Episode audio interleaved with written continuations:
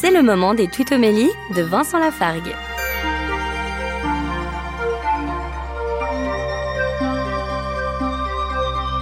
Au livre des Actes des Apôtres, chapitre 14, verset 27, il nous est dit Je vous laisse la paix, je vous donne ma paix. Cette parole de Jésus est célèbre. Il nous laisse la paix, sous-entendu, faites-en ce que bon vous semblera. Il nous la donne, c'est gratuit la paix, c'est donné à nous de savoir ce que nous en faisons.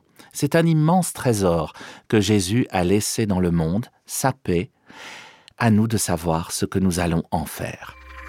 Retrouvez Vincent Lafargue sur sa chaîne YouTube, Serviteur quelconque.